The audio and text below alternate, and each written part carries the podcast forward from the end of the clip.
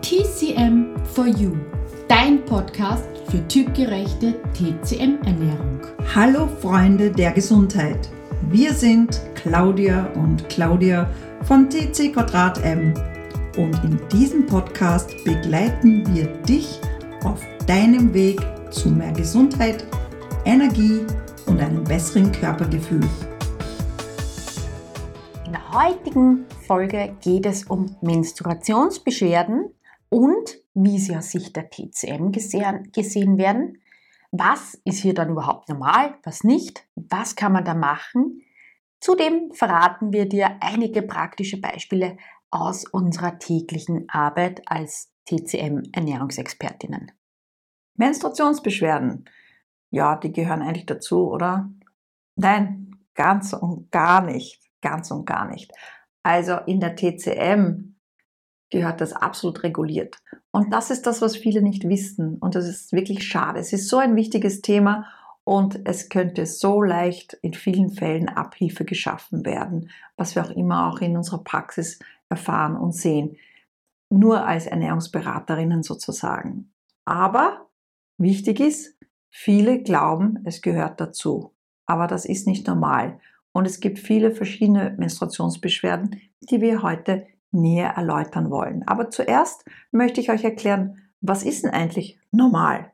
Normal, eine normale Menstruation, normale Regelblutung bedeutet ein leichtes Ziehen. Ja, das ist okay vor der Menstruation. Vielleicht auch, dass man das Gefühl hat, man will sich ein bisschen zurückziehen, aber Schmerzen gehören nicht dazu. Und die sind nicht normal, die gehören eigentlich reguliert. Von der Menstruation her Sie dauert ein bis zwei Tage und da ist sie auch stärker und dann wird sie eigentlich leichter. Und denk dran, diese ganze Sache, die Blutung, dein Zyklus, der sagt etwas über dich und deinen Körper aus. Hm, nur was sind die häufigsten Menstruationsbeschwerden, die uns in der Praxis begegnen?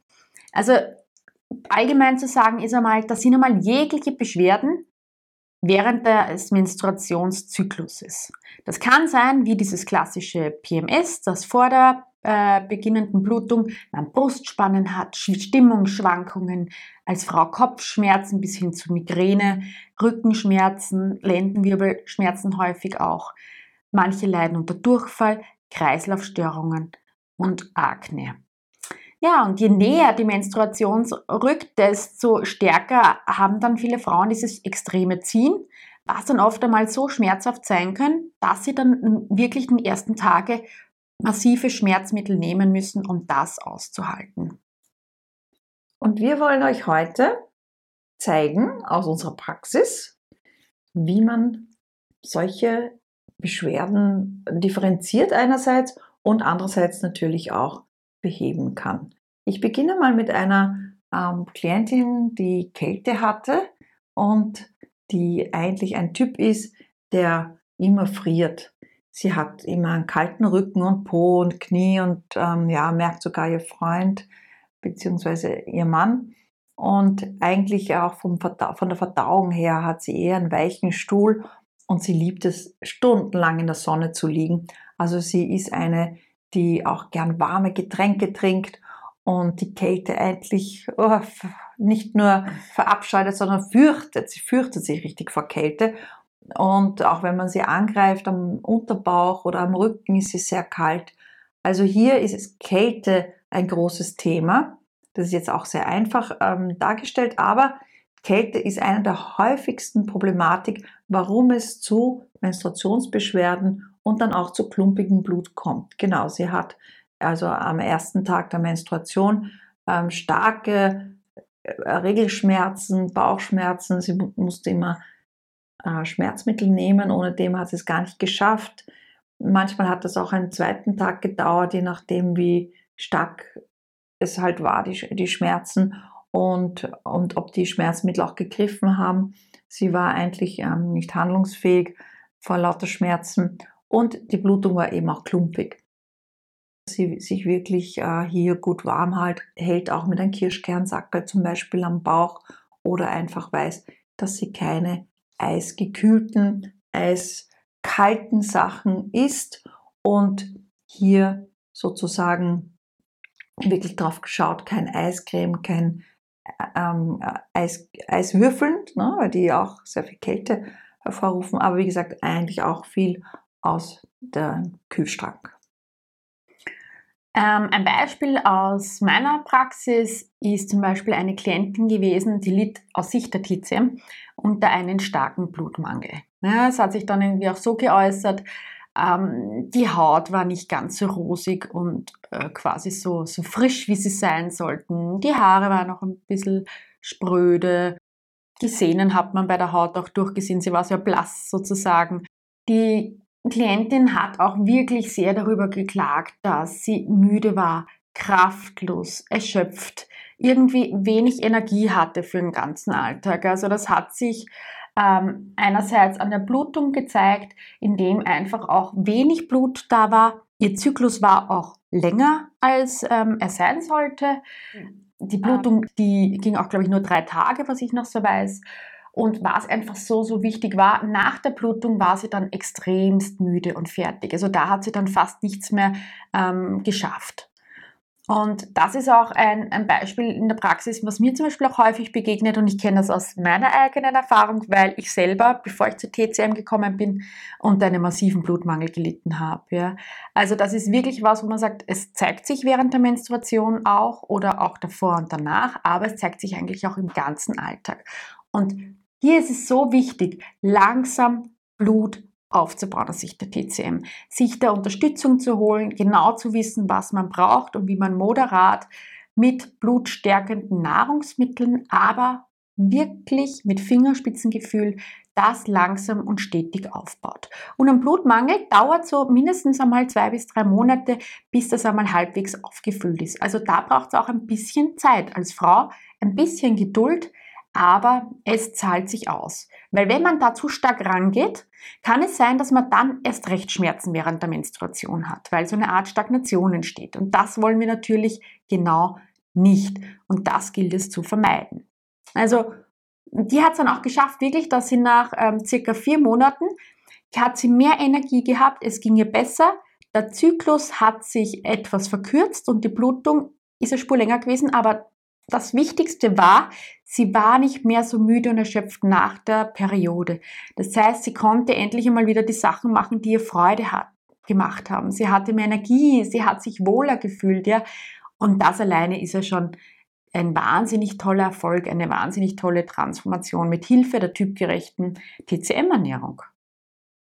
Ein weiteres Beispiel aus unserer Praxis ist Blutstagnation, wobei ich vorausschicken möchte, dass Kälte die natürlich durch Wärme und warme Nahrungsmittel zum Beispiel unterstützt werden kann und warm essen äh, hier von Schmerzen befreien kann.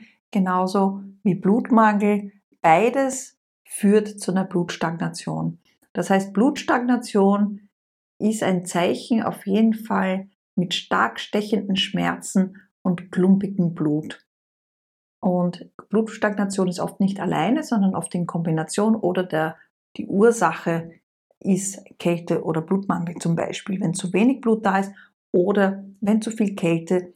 Beides kann zu einer Blutstagnation führen und die Blutstagnation kann so weit führen, vor allem aus Kälte, dass das Blut sehr dunkel ist und klumpig und wirklich ähm, messerstechende, punktuelle Schmerzen auftreten. Wenn wir jetzt eben diese beiden Fallbeispiele, die wir gerade erwähnt haben, hernehmen, bei der Blutstagnation, die mit Kälte entsteht, eben wärmen, dann löst sich die Blutstagnation. Beim Blutstagnation aus Blutmangel, wenn eben Blut genährt und aufgebaut wird, löst sich auch hier diese Blutstagnation. Und in beiden Fällen löst man die Schmerzen. Es dauert mindestens drei, durch drei Zyklen hindurch. Das ist auch wichtig, dass man hier Geduld hat und Zeit hat. Hängt immer davon ab, wie chronisch das Ganze schon ist. Manchmal braucht es auch ein halbes Jahr, um die Menstruation hier gut zu regulieren. Je nachdem, wie jung und wie schnell der Körper etwas auch annimmt. Da PMS so ein riesengroßes Thema ist, haben wir uns gedacht, wir werden es nicht heute in die Podcast-Folge hineinquetschen, weil ich glaube, das würde den Rahmen dann sehr sprengen, weil wir wollen ja euch kurze knackige Inputs geben, die ihr euch einfach mal zwischendurch anhören könnt. Deshalb wird es dazu eine eigene Folge geben.